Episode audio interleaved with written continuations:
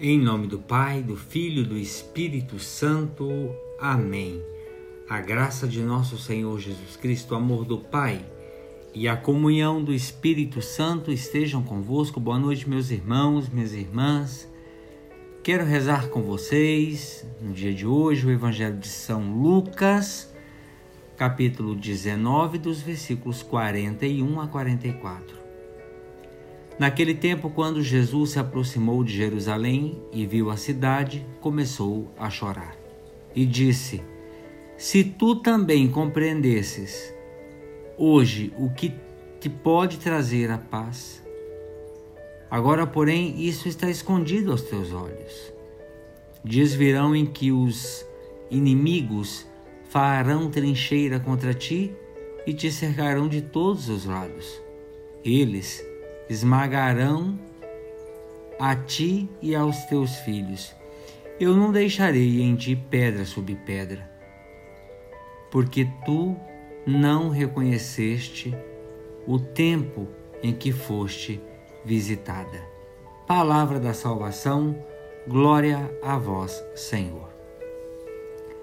Meus irmãos, minhas irmãs, ao se aproximar de Jerusalém e avistar a cidade, Jesus começou a chorar, já prevendo o que poderia lhe acontecer em virtude da sua recusa em aceitá-lo como Salvador e Messias.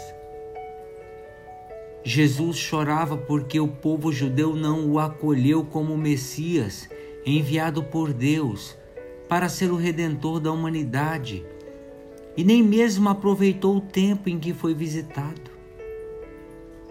Jerusalém, centro da religião judaica, era a cidade onde se situava o templo.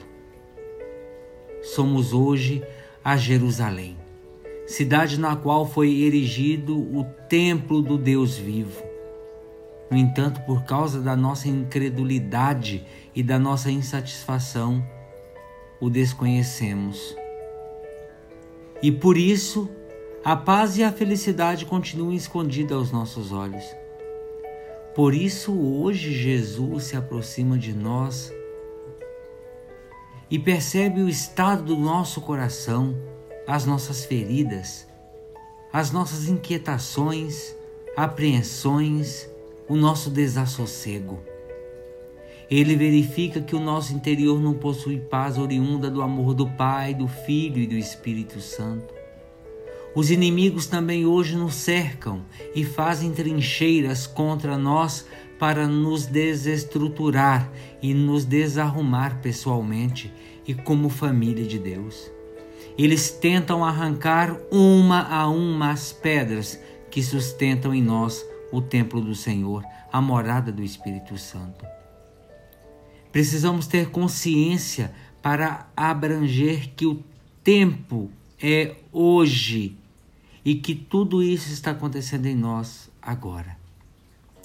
Mas o que fará toda a diferença é a nossa atenção à palavra de Deus, porque só ela poderá nos colocar novamente nos trilhos.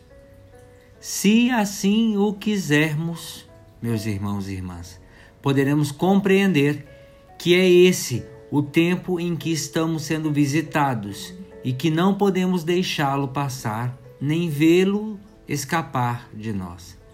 Jesus deseja ardentemente olhar para nós e sorrir de alegria, pela nossa disposição em aceitá-lo de todo o coração, como único Senhor e Salvador dos nossos muros, das nossas vidas, da nossa casa, dos nossos lares, do nosso trabalho,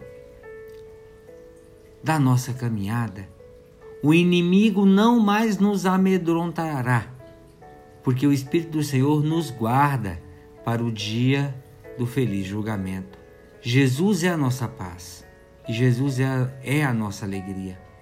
Ele está junto, sempre junto de nós. Agora você consegue compreender o que pode lhe trazer paz? Você percebe o tempo em que está sendo visitado pelo Senhor? Senhor Jesus, choras sobre Jerusalém, cidade símbolo da reunião de todos os povos, lugar privilegiado da manifestação de Deus e a síntese da história da salvação. Tu, tuas sentidas lágrimas são mais uma tentativa de chamar teu povo à conversão. Vem, Senhor, desperta a tua presença libertadora em cada um de nós, em cada um de nós.